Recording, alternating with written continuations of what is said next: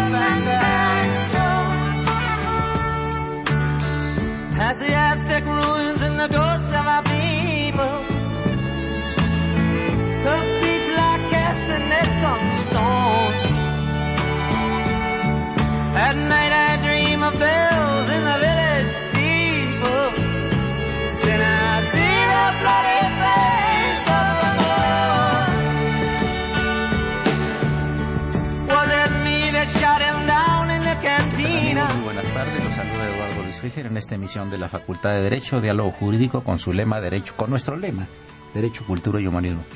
Un gusto recibir a dos eh, viejos amigos, eh, especialistas en historia de México, que son el maestro Armando Ruiz Aguilar, que es documentalista y biólogo, y el doctor Andy Correa Montejo, documentalista y productor. Saludamos en cabina la presencia del liceo Manuel Corona, que nos visita hoy. Y por supuesto, la conducción alterna de Marilu González Covarrubias. Gracias.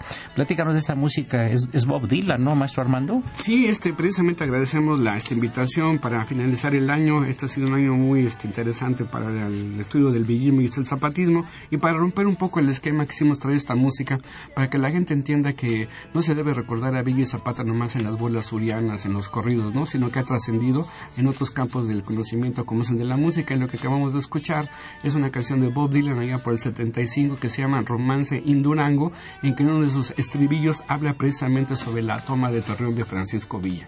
Creo que es importante porque ha llegado a trascender también en el transcurso del programa. Escucharemos otro tipo de esta música que hace alusión a Villa Zapata. En el supuesto caso que el maestro Cronos nos lo permita, porque ya nos está viendo ahí muy feo igual que Socorrito, ¿eh?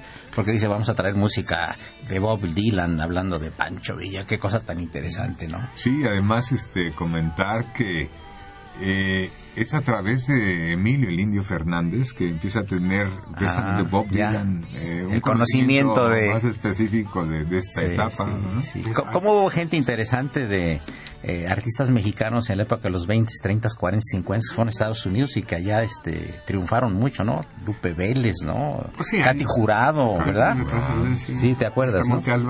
Y esta película incluso, como dice Andy, ¿no? En el 75, en el 74 se filma aquí en México, en Durango, Pat Garrett y Billy de Kid, donde actúan haciendo este, pareja cinematográfica, precisamente Bob Dylan y el indio Fernández. Es algo como muy, muy interesante. En una película. Y el, soundtrack es precisamente este Bob Dylan. Qué maravilla. Yo quería este, preguntarle a Armando, eh, sobre eh, un contrato que firmó con exclusividad Pancho Villa para que filmaran, ¿verdad? ¿De qué se trató esto? Eh? Bueno, eso es, digamos, como para empezar el año. Estamos hablando de que desde el 14 fue, si no uno de los mejores, el mejor para Villa Zapata. Y en estas cuestiones mexicanas, que vamos a ver que al mismo tiempo que el general Villa estaba preocupado por este, llegar a derrotar a, este, a Victoriano Huerta, precisamente está a punto de hacer esta batalla para Ojinaga y también llegan los norteamericanos. Unos días antes se había llegado John Reed, el periodista norteamericano, y llegan también este personal de, la Mutual Field Corporation, que ya estando, digamos, con los aditamentos tecnológicos y demás, le hacen una oferta al general Francisco Villa para que firme sus, sus batallas para una este, película y eso lo hace muy interesante puesto que el primer personaje que sale en cámara en movimiento es este, don Porfirio Díaz, pero en sus funciones de este presidente. Pero aquí lo interesante es recordar que Francisco Villa se va a representar este a sí mismo. Desafortunadamente esa película está pues perdida, pero está toda la hemerografía este, en los contratos y eso dio pauta para que Francisco Villa fuera conocido internacionalmente por la prensa norteamericana, pero también por los noticieros y la película en cuestión. Eh, querido maestro Correa y Montejo, eh, ¿cuándo se empezaron a conocer o tener relación uno con otro Pancho Villa con Emiliano Zapata, más o menos? Bueno, eh, hay, no es tan claro, ¿verdad? pero se dice que el primer contacto lo empiezan a tener precisamente cuando Villa está preso en la Ciudad de México cuando está entre la penitenciaría y la prisión militar de Santiago Tlatelolco, es que haya un poquito de más relación, toda vez que está Gildardo Magaña, que es precisamente eh, el primer contacto. Él es el que, el que le explica a Villa la revolución, el plan de Ayala y todo lo demás. Es una idea muy interesante la que él recibe el sentir también, porque eso después se refleja en el 14 cuando se presentan, que tenía la otra parte de la lucha del pueblo en la parte del sur del país. Que hay que diferenciar, sí, la posición del norte con la del sur. Y él es el primero que, que, los engancha, ¿no? Y después, bueno, Armando tiene su libro de las, de las cartas de, de Villegas. Aquí lo presentamos, ¿verdad? Sí, ese tiempo, gracias. Y, bueno, ya a partir de ese momento, pues ya empieza a haber una correspondencia entre ellos, ¿no? Pero además, interesantísimo, ¿no? Los dos gigantes populares, cómo se conocen o cómo empiezan a tener contacto el uno con el otro. Sí, amigos, les recordamos que estamos este, celebrando los 100 años del encuentro entre Fresco Villa y Emiliano Zapata, ¿no? Dos personajes inusitados de la historia de México, ¿no? Quizá los más conocidos en el extranjero. Sí, y quizá un poco más Zapata que Villa. Un poco más Zapata que Villa. Sí, sí, por alguna situación en especial. Hemos estado en, en el otro lado del, del océano, ¿no? Y bueno, puedes encontrar un poquito más quizá escuelas, ¿no? Con este nombre, ¿no? Es correcto. Y sin embargo, bueno, en la propia en la propia guerra civil española, una de las brigadas se llamaba Francisco Villa, en la gran marcha de Mao en China, también otra de las brigadas se llamaba Francisco Villa, o sea, están están presentes. Pues ya está emocionando mucho a Marilú y quiere preguntarles algo, pero antes quiere decir los teléfonos en cabina. Sí, claro. Y les recordamos nuestros teléfonos en cabina, 55 36 89 89 y Lada sin costo 01800 50 52 688. Eh, bueno, yo quería también pedirle a Armando, eh, aprovechando si quisiera dar a conocer las pláticas, las conferencias que se van a llevar a cabo el próximo 10 de diciembre conmemorativos a este encuentro Villa Zapata. Pues sí, este, muchísimas gracias, agradezco esta, esta oportunidad del foro y este el auditorio para invitar a toda la gente este, interesada. Vamos a tener el próximo miércoles 10, de las 10 de la mañana hasta las 6 de la tarde, toda una serie de este, charlas sobre estos temas de lo que significó el, el encuentro centenario de este Villa Zapata en el Museo de la Ciudad de este México, ahí en las calles de este Pino esquina con entre Uruguay y este El Salvador. Este, a los que estén interesados, pues vamos a presentar este, algunas este, primicias. Van a ir algunos de los descendientes de este Villa, este Zapata y este de Felipe Ángeles. Y bueno, el objetivo es precisamente que este, nos sigan aparte de los face, de nuestras pláticas y demás, pues son este, maneras también para que recordemos algunas cosas y también pugnamos porque de ser posible en la medida que sea, pues lleven este, a sus hijos y demás para que se subsane un poquito esa deficiencia de la información de la Revolución Mexicana, pues a lo mejor estas, estas pláticas podrán ser de este interés. Así que sí, este, los esperamos el próximo miércoles a partir de las 10 de la mañana en el Museo de la Ciudad de este México, ahí en el Centro Histórico. Yo quería preguntar a los dos, a ustedes dos, lo siguiente. ¿Qué hay sobre el supuesto, la supuesta persona que suplantó a, a Emiliano Zapata y que fue fusilada en lugar de él y que luego Emiliano Zapata emigró al Líbano? Es la primera pregunta, ahorita la meditan ustedes. Porque tenemos aquí al profesor Guerrero que ha venido a asegurar varias veces que no fue fusilado este, este Emiliano Zapata en Chinameca. La segunda pregunta es, ¿qué pasó con la cabeza de Pancho Villa? Maestro. Sí, bueno. Andy. Sí, bueno, de hecho, nosotros sabemos que siempre que existen personajes de esos niveles, se empiezan a formar leyendas en cuanto a su muerte, si fue él o si no fue él, y detalles tan especiales de que si la cara, que si habían lo vieron y que después dijeron, y bueno, a lo largo del tiempo siempre está acompañada la historia con este tipo de situaciones. Y, no, la precisión es, es contundente, o sea, si es asesinado en Chinameca Emiliano Zapata.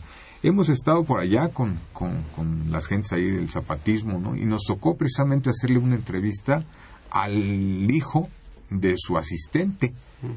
Cuando los barren, porque los barrieron con ametralladora, primero dieron el toque de honor y después del toque de honor presentaron armas y a disparar.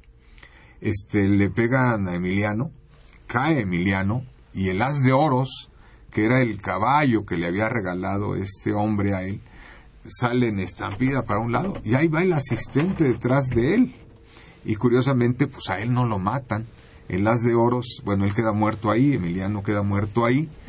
Y el as de oros, este, el asistente lo alcanza a detener y después se lleva al caballo. Ya no le hicieron caso a él, ya al asistente no le dispararon pero hemos estado por allá y esto pues es, es parte del imaginario, pero, pero no, obviamente que, que, que sí fallece ahí el general Emiliano Zapata, ¿no? Desgraciadamente por una traición. Sí, porque el profesor Guerrero tiene todo un libro con una investigación hemerográfica, fotográfica, inclusive no sé si ya hizo o no una conferencia que iba a dar en el en el Centro Médico Nacional, el Seguro Social, ¿sí? con él eh, para platicar sobre, sobre este asunto. Y se está incorporando en estos momentos eh, el nieto del general Francisco Villa, don Francisco Villa Betancura, que le damos la más cordial bienvenida a estos micrófonos de Radio UNAM. Y ahorita continuamos platicando con usted, eh, licenciado Villa Betancur. Este, por lo que respecta a la cabeza de Villa, de perdón, de, sí, de Villa, de Villa, Pancho Villa. Bueno, yo creo que es muy interesante porque entra también este, en este paquete de, este, los mitos alrededor de los personajes, ¿no? Yo nomás lo que quisiera hacer una aclaración. Por el tiempo fisiológico y demás, más bien deberíamos hablarnos, referirnos al cráneo de Francisco Villa porque a la cabeza como que suena muy este tétrico este demás. Igual también este este ve ya una recompensa en, vida de que en su cabeza, su propia cabeza ya ya llegaba a tener un precio y demás.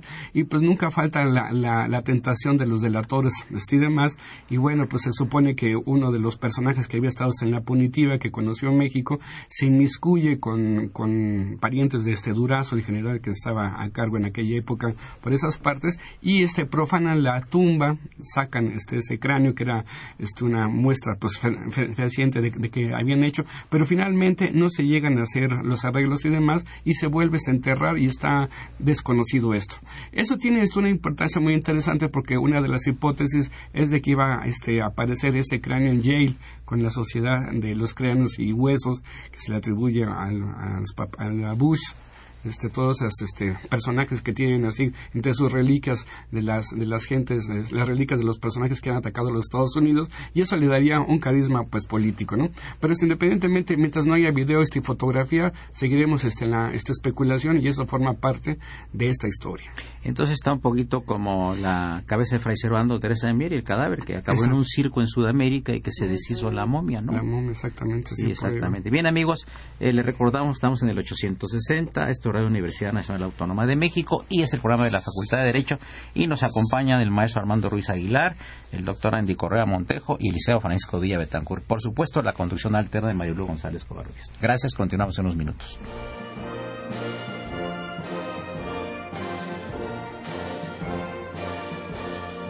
Su opinión es importante. Comuníquese. Nuestro número 5536 8989. Del interior de la República 01800 5052 688.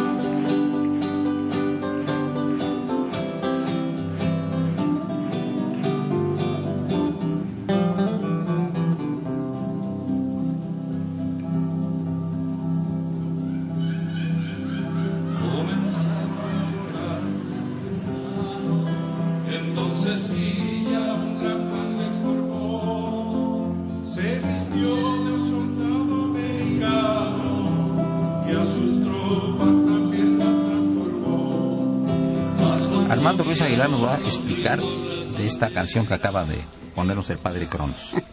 Bueno, este igual también ya vimos a Villa está en el rock, ahora también pasamos al folclore andino. Inti Stilimani tuvo oportunidad de componer este, esta pieza y precisamente para el idioma este español es muy este, importante porque es una de sus piezas básicas en el repertorio que habla un poco sobre la persecución a Villa en, en la época de este Columbus. Creo que es importante también de que en Sudamérica, en Latinoamérica en general también este, se sepa, a veces llega más el mensaje televisivo o esto radial o fonográfico que, que los libros, ¿no? Entonces, por eso es importante también que la gente conozca qué se ha escrito sobre Villa en el terreno artístico y de la creación musical.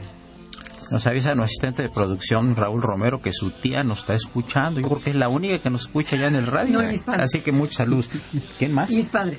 A tus papás también. Bueno, ya tenemos tres que nos escuchan, que ya... Socorrito también nos escucha, ¿verdad?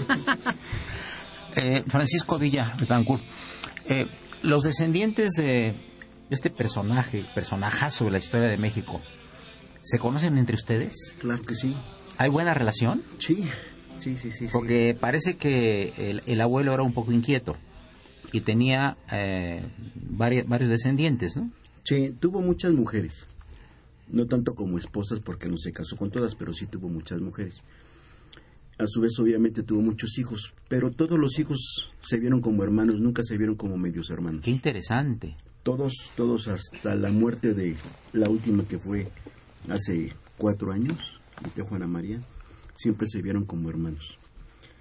Y nosotros como nietos, independientemente de la facción de la abuela, nos procuramos ver como tales. Qué maravilla.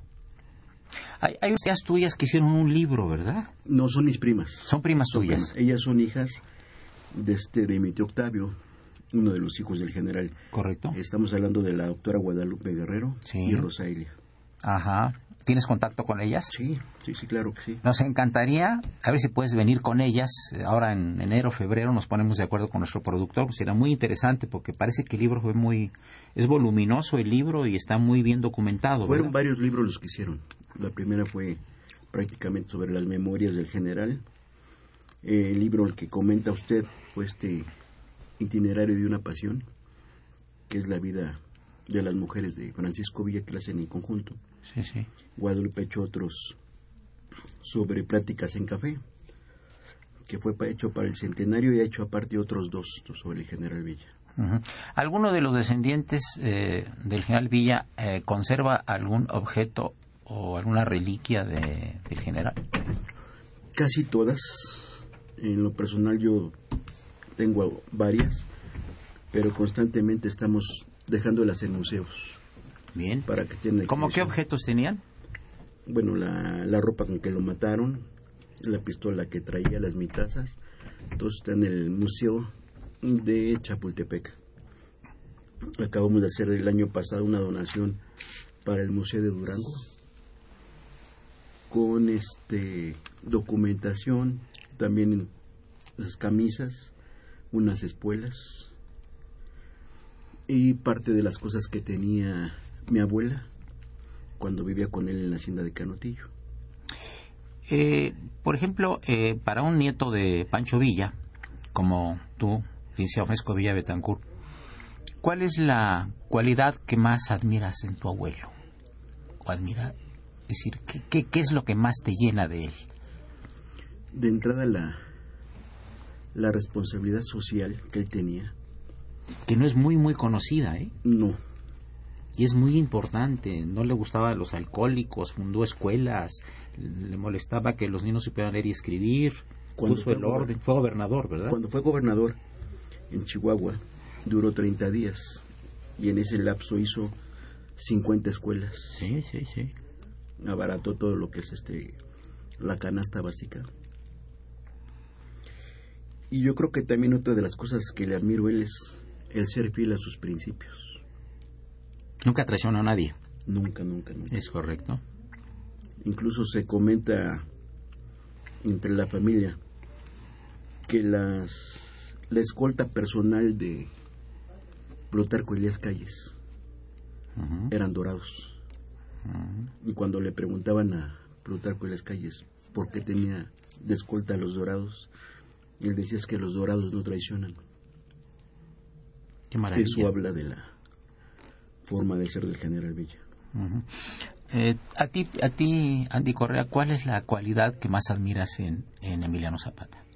Bueno, en Emiliano Zapata también eh, eh, es un gran luchador social y, y- y de hecho una de las cuestiones que son importantes de analizar en él es que él era calpulec, o sea, él había sido nombrado líder Sí, sí, sí, del por las propias gentes que estaban con él.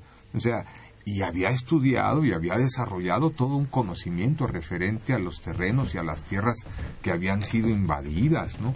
Él estuvo por aquí en la Ciudad de México alguna vez precisamente en las negociaciones en las que la gente de Morelos pedía que les fueran restauradas esas tierras. O sea, era una gente muy conocedora de su ambiente, era una gente muy conocedora de la necesidad y la consistencia que tuvo prácticamente en todas sus propuestas, ¿no? Eh, sí estamos hablando de que hay en principio un plan de San Luis, pero el plan de San Luis tenía una línea, pero un plan de reivindicación popular en la revolución, el primero sí es el de Emiliano Zapata. Y Zapata eh, perfectamente bien entendido de qué buscaba y cómo lo buscaba. Y la gente, obviamente, por esta designación que tenía en la propia comunidad, eh, se convertía en un líder más que natural, ¿no? Esas cualidades importantes. Por allá estuvimos precisamente en el mes de, de marzo del 11 con, con la gente de, de allá de Anenecuilco, de Cuautla. ¿Cómo lo recibieron, en- Muy bien, muy bien. Estuvimos en el centenario. Fuimos, creo que, los únicos que pudieron meter cámara, ¿no? Y, y fue el centenario del inicio de la lucha agraria en México. Claro. Y el detalle fue que no había, puedo decirlo contundente, ninguna autoridad de ningún tipo. Era la gente elegido. Eran los, los muchachos de, de las escuelas, la primaria, la secundaria, los ejidatarios, los que hicieron realmente este, el evento del, de, de conmemoración del centenario. Hasta ahí llega la trascendencia, hasta ahí llega esa filialidad con él, esa manera tan especial de haber entendido las problemáticas y cómo las canaliza, ¿no? Y sí podemos decir, ¿no? Que pues él en ese sentido siempre fue el eterno rebelde, ¿no? Ahora una cosa interesante, Armando, al respecto, es que él siempre vestía muy elegante, ¿verdad? Siempre andaba con, su vestido charro, ¿no? Con su botonadura de plata y la gran personalidad que tenía.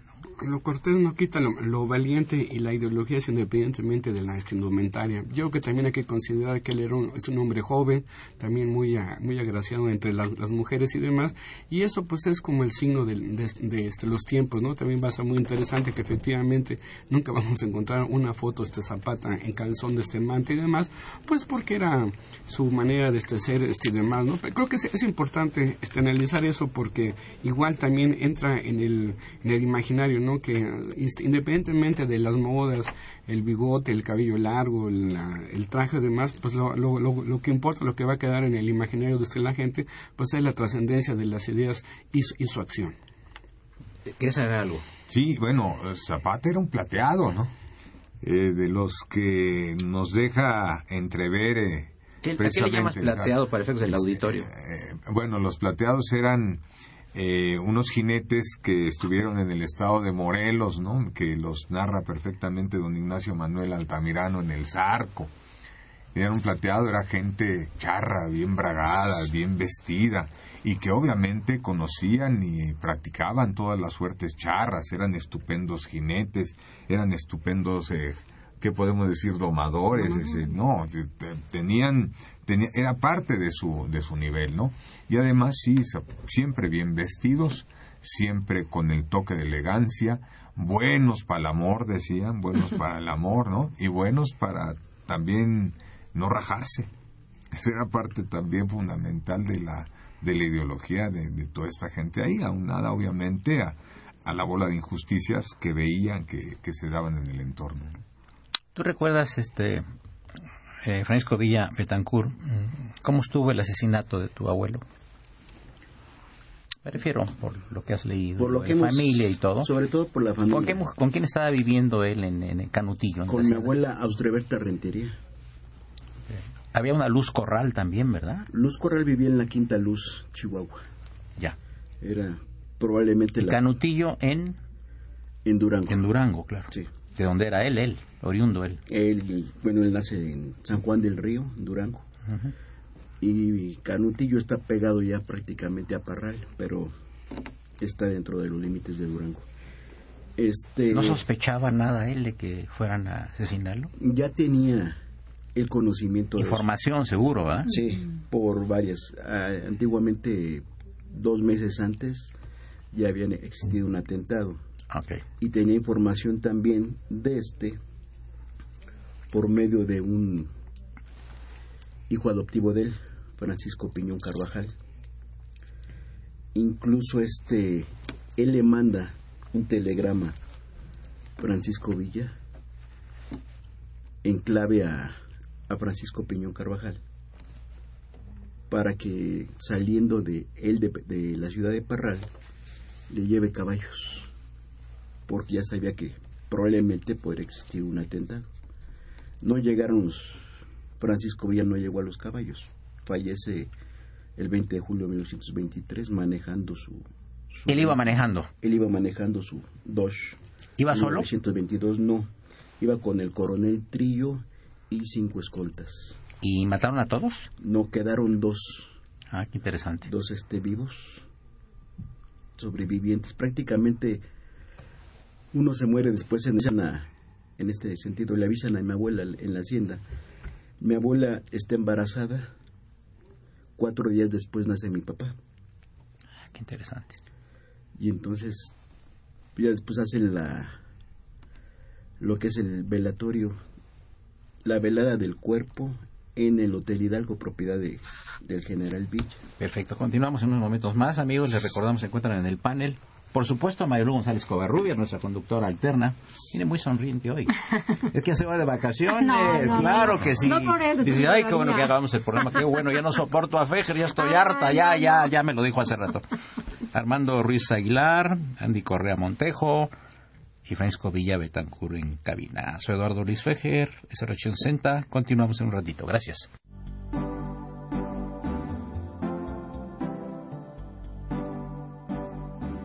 Está usted escuchando Diálogo Jurídico, Derecho, Cultura y Humanismo.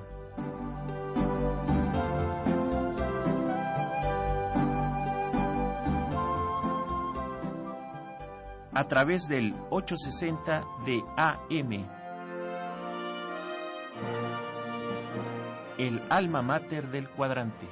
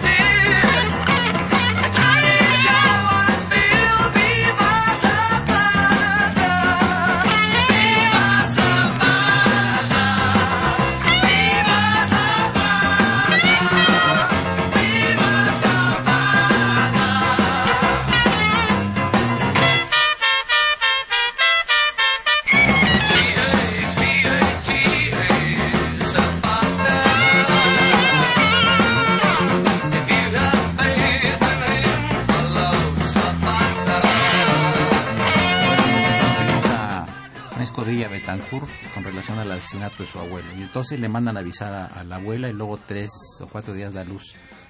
Eh, a mi papá? A tu papá. Que es licenciado Francisco Hipólito Villarrentería. ¿Vive? No, ya falleció también él. Él fue diputado y procurador por el estado de... Yo, yo me acuerdo de ese nombre, claro, claro, claro. Francisco Hipólito, claro, por supuesto. Y él, él es el que conjunta, volviendo a la pregunta anterior, la primera que me suele es el que conjunta a todos los hermanos para que se, sigan viendo como tal. Qué maravilla, ¿no? Desusual, ¿eh? Si en una familia con hermanos hay broncas, imagínate con eh, los nietos y los hijos de don, de don Pancho Villa, imagínate, piensan que se van a agarrar en cada fiesta, ¿no? Pero aquí Armandito nos iba a explicar esta canción que acaba de esta melodía. Bueno, está igual con, con el ánimo, ¿verdad? Que también estamos viendo, está en inglés, una canción de este grupo Los Locos, de trascendencia para el rock nacional y demás, en una época en que empezaba el etno rock, pero también a difundir rock este en tu idioma, ¿no? Entonces, este, el hecho de difundir también esta zapata por el rock es una vía también interesante para muchos jóvenes que aborrecen la historia, pero que les gusta el rock, pues es una medida como para este, inducirlos y ya los que se vuelven fans, pues este, también para decir que siguen teniendo presencia, insisto, no nomás en, en, las bolas surianas y en los corridos, sino también trasciende al rock. Marido. Sí, yo quería preguntarte, eh, Armando Ruiz, eh, tú eres etnohistoriador y bueno, me gustaría si pudiera nada más brevemente explicar al, al auditorio qué es eso de etnohistoriador, pero particularmente lo que me interesaría es, eh, ¿qué le dirías al auditorio? ¿Cómo acercarías a los jóvenes a la historia? Eh, particularmente un momento de la historia como puede ser la revolución, que puede ser tan intensa en el sentido de líderes sobresalientes, pero se habla de muchas traiciones. Entonces, pareciera que hay como un sector de los buenos, un sector de los malos. Y mi pregunta sería en, en el sentido de ¿Qué es lo que tú rescatas de este periodo de nuestra historia? Y para, digamos, abonar a una cultura en donde nos acercamos a la historia para comprenderla, ¿cómo invitarías a los jóvenes a que se acerquen a ella? Bueno, esta es una historia así, una manera rápida, es la es el estudio de los documentos para la interpretación de la historia. Y lo que hacemos nosotros a raíz de que nos hemos eh, reencontrado y demás, pues procuramos dar toda una serie de este, charlas a los interesados, a, los jóvenes, queremos poner nuestro granito de arena para hacerles que la historia sea interesante, que no es una materia, que no nos vamos a poner calificaciones.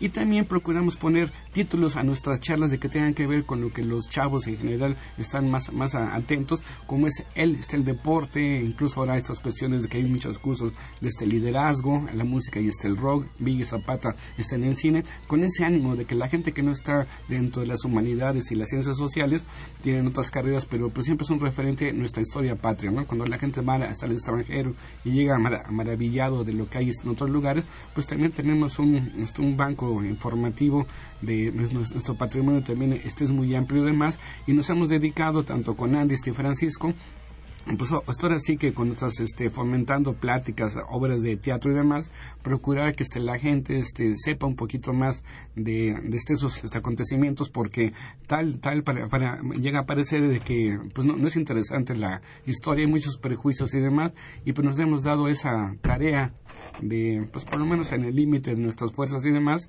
invitar hasta la gente ahora con estos este los Facebook y mm, todos estos videos y demás pues procurar también dar nuestra versión evidentemente es nuestra pero lo que intentamos es de que este, esta gente este a los chavos así este en particular les interese la historia Andy, ¿a ti qué, qué te parecería como lo más rescatable, lo más eh, relevante de este momento de la historia de nuestro país, de la revolución?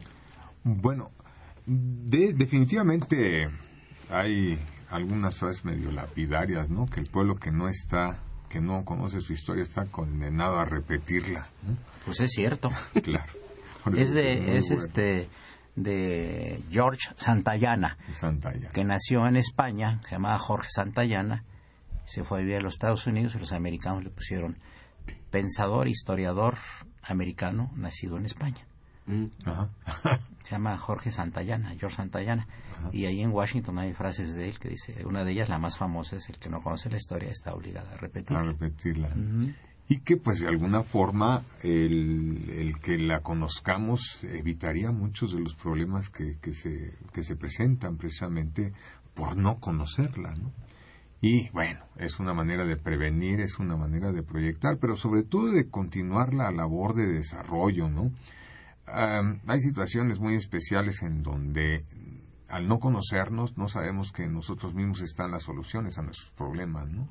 Al no tener referentes en, en nuestras culturas, en no tener referentes en lo que nos ha sucedido, como que volvemos a reandar o volvemos a caer en las mismas fallas, en los mismos errores, y eso hace que, bueno, exista una energía social que resta, pero a veces que contrapone y a veces que, que mata, ¿no? Eh, hablando de, de Emiliano Zapata, ¿cuál era la, Armando, la, la aversión que le tenía a Madero?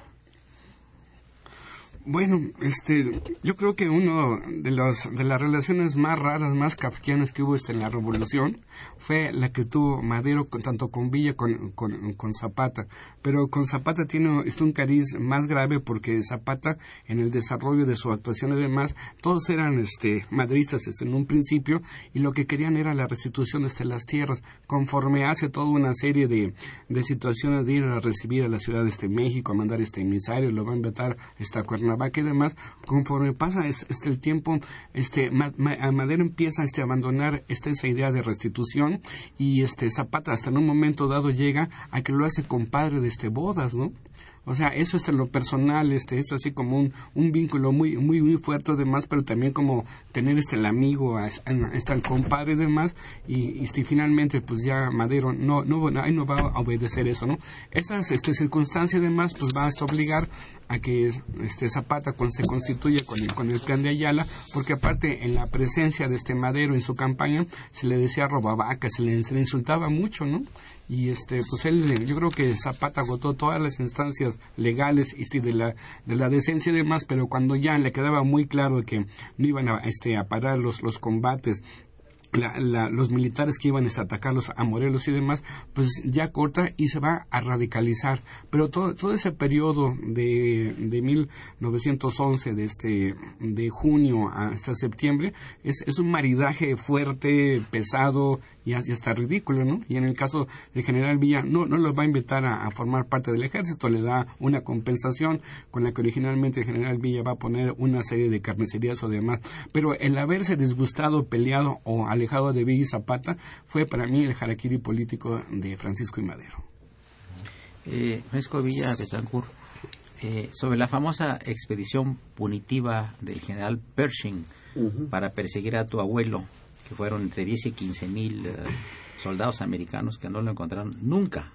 ¿Tienes alguna referencia que comentar? Mm, aproximadamente fueron 12.000 efectivos. Ok. Eh, fue la última vez que el ejército de Estados Unidos usa la caballería. Entró la caballería, entró infantería, artillería entraron este aviones, entraron tanques. Todos para perseguir una sola persona. Todos para perseguir exactamente a una sola persona. No la ven durante casi un año que dura la expedición punitiva. El- la parte que reporta Pershing es que el general Villa está aquí y en ningún lado. Así fue, como- fue el parte. Fue la parte Está aquí en informativa. ningún lado. No hubo eh, nunca ningún este enfrentamiento, más bien del el, el único enfrentamiento que se tiene registrado como tal importante fueron de carrancistas con gringos. Esto fue en la población de El Carrizal. Eh, no me acuerdo la fecha exactamente. El Carrizal. Pero este nunca lo pudieron encontrar. Junio, junio. Obrego, este, perdón, Carranza quería ya que se retiraran después de seis meses. Los soldados no se iban, lo volvieron a insistir. Estaban aferrados a encontrar al general Villa y se tuvieron que retirar porque prácticamente Estados Unidos ya estaba a las puertas de la Primera Guerra Mundial. Claro.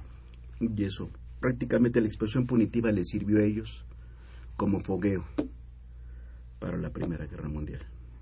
Eh, quería preguntarle aquí a los historiadores este, si tienen alguna eh, recuerdo, noción o información sobre esa desastrosa entrevista entre Madero y Porfirio Díaz, donde Madero le escribe a su mamá que se encontró con Porfirio Díaz y que lo encontró, decía un viejo chocho que estaba muy mal ya y que repetía las cosas y que se olvidaban las cosas y cómo era posible que un personaje así fuera el presidente de México. Sí. Eso le escribió a su mamá. ¿Te acuerdas de esto? Sí, cómo no, cómo Por no. favor.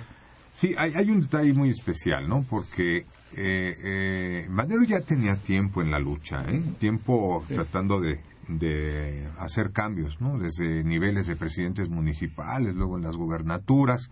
Él regresó de, de Europa, estuvo en Estados Unidos, él tenía una formación básicamente administrativa, pero tenía influencia también en las cuestiones personales del espiritismo, ¿no? Lo que le hacía que se orientara de una manera así medio especial. Entonces, en efecto, el, el banderazo de, de que la oposición podía abrirse es precisamente aquella entrevista que tiene con el periodista norteamericano Krillman en el año de 1908.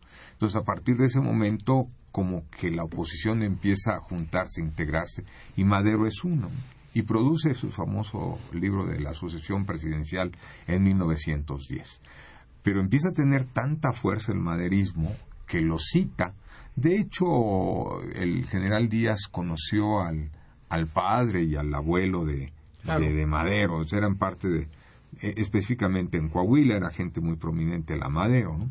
Entonces, en efecto, va a Palacio Nacional y tiene una plática, y sí se le olvidan las cosas, y, y, y sí no regresan, ¿no? Y, pero la caracterización de él, de, de, directamente de Madero, dice, es un gigante con pies de barro.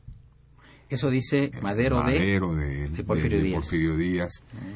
Y sin embargo, cuando sale de la entrevista, Porfirio Díaz también dice, es un pobre iluso iluminado. Sí, sí, sí. O sea, los dos este, intercambiaron o llegaron a donde querían llegar. Pero la situación fue la siguiente, ¿no? Que a partir de ese momento el iluso iluminado empieza a ser bloqueado. A partir de ese momento el iluso iluminado ya no tiene la oportunidad, sí, ya no tiene la oportunidad de realmente realizar una campaña como tal y los, los clubes antireeleccionistas empiezan a generarse en todo el país. Y bueno, allá está el maderismo. Eh, bien acota después Armando algunos de los problemas fundamentales, ¿no? El rompimiento con, con los caudillos populares, ¿no? Que es parte de, de su fin. Francisco Villa Betancourt, este, ¿alguna vez eh, conocieron eh, tu abuelo y, y el y Porfirio Díaz? Lo comentamos después de este corte, por favor. Gracias.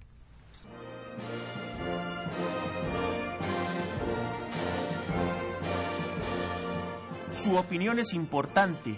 Comuníquese. Nuestro número 5536 8989. Del interior de la República 01800 5052 688.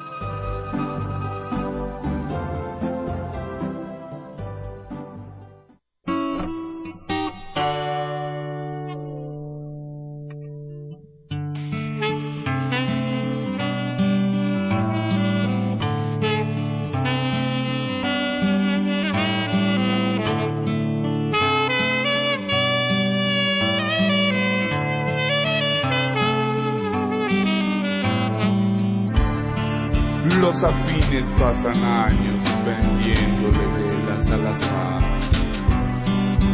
Los afines se encuentran en los eclipses de sol y se cuentan los siglos de no verse. Los afines se recadean en los telegramas de las miradas. Los afines con sus pláticas peinan el tiempo, lo acicalan, lo alacian. Los afines inauguran las calles de. Los afines leen el pensamiento, los labios, las manos, los ojos, las notas en el pentagrama del cuerpo afín.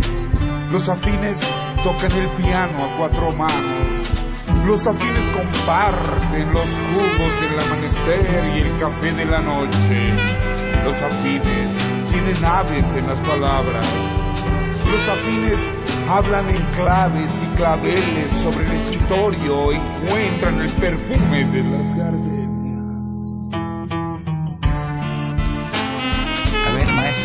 Esta música. Bueno, este, esta es una esta inclusión del blues este, urbano, que es una canción dedicada a Villa, en cuya letra hacen referencias este, lo de Columbus, y es también, este, pues igual también es un rock este, para que estos jóvenes se interesen, y, y qué bueno que lo pusieron este, en su repertorio, ¿no? Ya más estamos haciendo ese trabajo que, que, que de hecho tuvimos un, un, programa en que hicimos precisamente Villa y Zapata está en el rock, en el jazz y está en el blues. Pancho Villa Columbus. Sí. Columbus no, es Nuevo México, ¿verdad? No. Porque hay otros Columbus en sí, Estados Ohio, Unidos. Ohio. Eso fue, inició este 9 de, de este marzo, desde el 16. 16. Es, es, interesante dos cosas porque, por ejemplo, no conoció Villa a este, a, a don Porfirio Díaz, pero uno de los integrantes de, los que fueron a balacer esta Columbus fue el hijo de Cruz Chávez, el, uno de los personajes que va a causar la primera de, la, de las derrotas al ejército de este Porfirio Díaz hacia 1800 92. Es muy interesante eso porque este este eso, es, ese capítulo va a anteceder un poquito a, a, la Revolución pues, Mexicana y demás, y este, este, en el memorial de este agrave se van a juntar con la figura de Francisco Villa, Francisco Villa está en el norte, pues precisamente para luchar este, en contra de ellos, ¿no? También lo que quisiera este, decir de que a la Ciudad de México, como, como estamos conmemorando hoy el centenario del este, cambio de este nombre, también queremos decir que en, en esta avenida de este Madero estaba lo que es el estanquillo, era la joyería La Esmeralda, en donde Francisco Villa le va a regalar un camafeo esta Luz Correa que fue en su viaje desde Luna, desde Mieles y demás, y también por decir que yo creo que había que analizar que el hotel donde se espadaron ellos dos en su luna de, de miel, esta Liturbide, para mí también tendría un significado muy interesante para esta, esta avenida, porque ahí se hospedó James Krillman, el periodista que va a entrevistar a este, a don Porfirio Díaz, y pudiera ser, o pudiera, válgame la metáfora, que la Revolución Mexicana empezó en la avenida Pues Madero precisamente porque estuvo hospedado ahí, ¿no? ¿Cómo se llama el hotel? Ese, bueno, en esa época era este el Imperial, ahora está actualmente es el, es el Banamex. Es el, la casa ah, ah, claro, sí, sí, sí Entonces, un poquito también es como para homenajear a la ciudad, porque para este solamente en la Ciudad de México fue en donde se, se vieron y se conocieron y se trataron personalmente Villa y Zapata. Sí, y también este día, hace 100 años, eh, bien apunta el cambio de nombre de, de Plateros a Madero. La calle. Y, sí, y, y, también es, es el día de Madero para el general Villa, porque es el día que visita la tumba. La tumba en el Panteón Francés. Eh, sí, en el Panteón Francés, y va con, con doña Sara Pérez de Madero, están algunos familiares de Madero, ahí llora, llora, hay especiales del general Villa precisamente en esa visita que hace. Eh, el día anterior, o sea, el día de ayer, fue el día en que está narrado, ¿no? Él sale con 10 choferes que le manda Vito Alessio Robles, que era el, jefe de la policía de la ciudad, y en esos 10 eh, choferes, 10 automóviles, es cuando recorre las calles de la Ciudad de México para encontrar a los niños que se les llamaba papeleritos, para mandarlos precisamente a la Escuela de Artes y Oficios a Chihuahua. O sea, ayer fue el centenario de ese trabajo de Villa, hoy es precisamente el cambio de nombre de Madero, ya que estamos en los centenarios de... Muy importantes sí, para sí, México, muy importantes. Oye, Francisco Villa, y sobre el carácter este de, de tu abuelo, en el sentido de que de repente era eh, una gente muy sentimental y al mismo tiempo era una persona muy dura. sabía cuándo era, cuándo hacer una, porque él podía llorar por una cosa, pues no sé, alguna situación que le, le impactara su corazón. Sí. Pero al mismo tiempo se fundaba la pistola y eh, se le alegraba el gatillo. Bueno, por las referencias que yo tengo, tanto por mi abuela, con la cual conviví casi 23 años, y con veteranos de la Revolución, el general Nicolás Fernández me decía, cuando tu abuelo decía algo, se tenía que hacer. Para él no existía la palabra no. Él estuvo asediando, por ejemplo, la División del Norte, la ciudad de Zacatecas, en junio de 1923.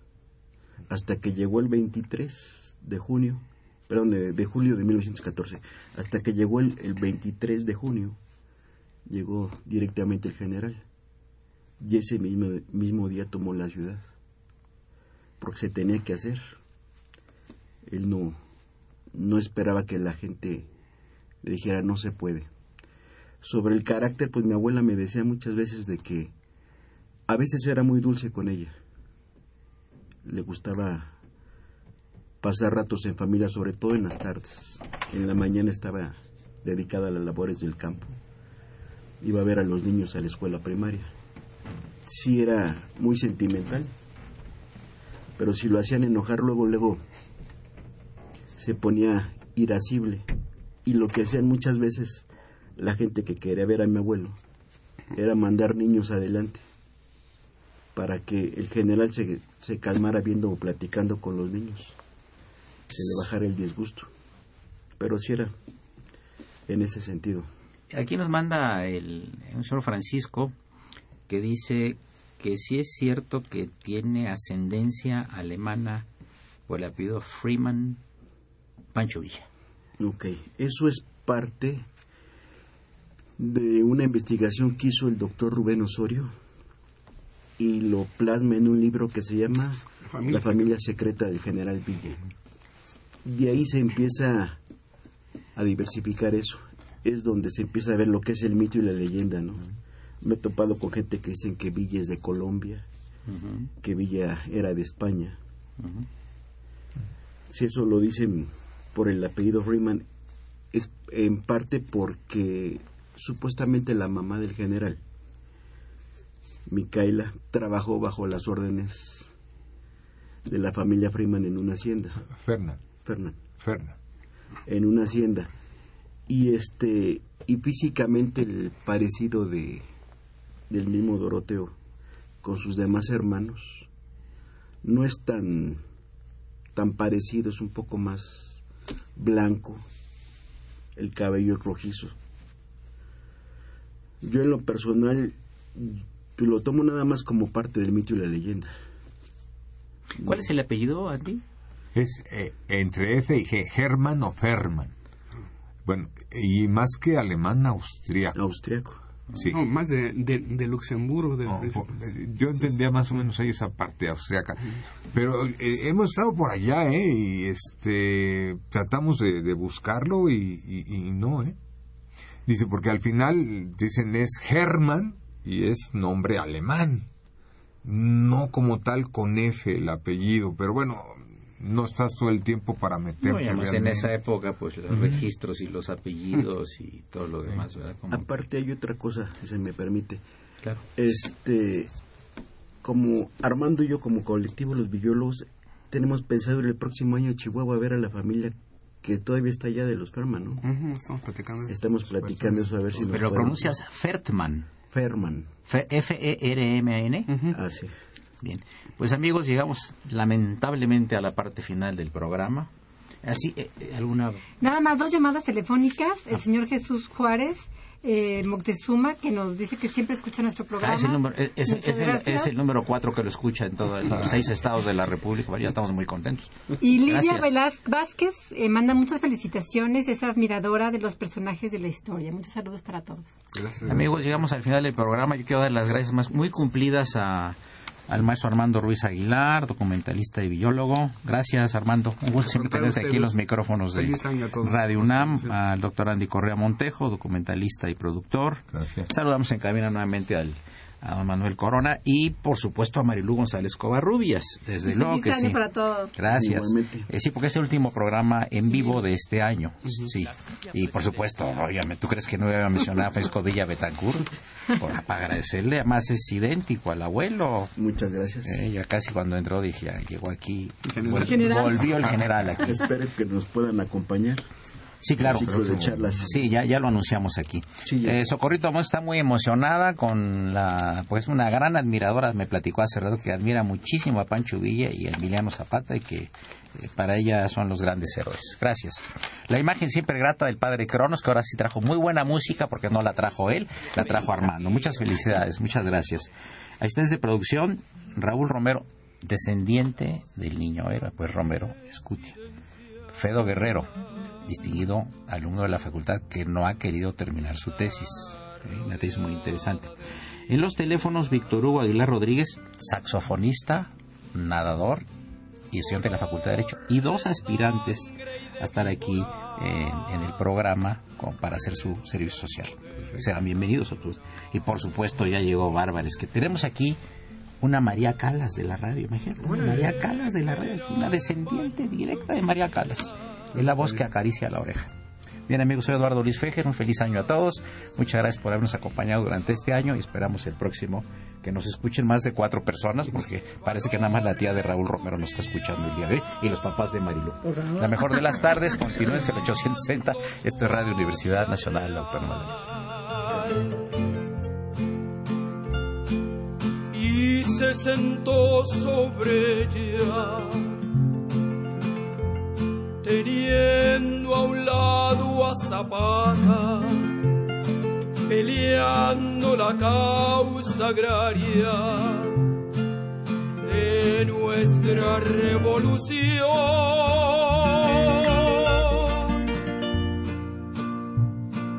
Cuando brilló en la bandera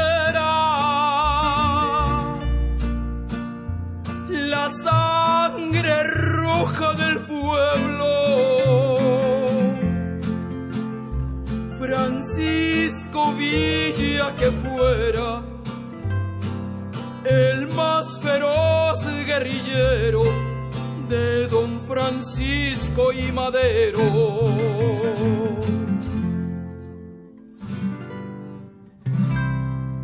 Villa le dijo a la intriga, a la traición y a la envidia, si pa' quedarse sentado en esa blandita silla, hay que olvidarse de aquellos que son humildes del pueblo y nos esperan parados.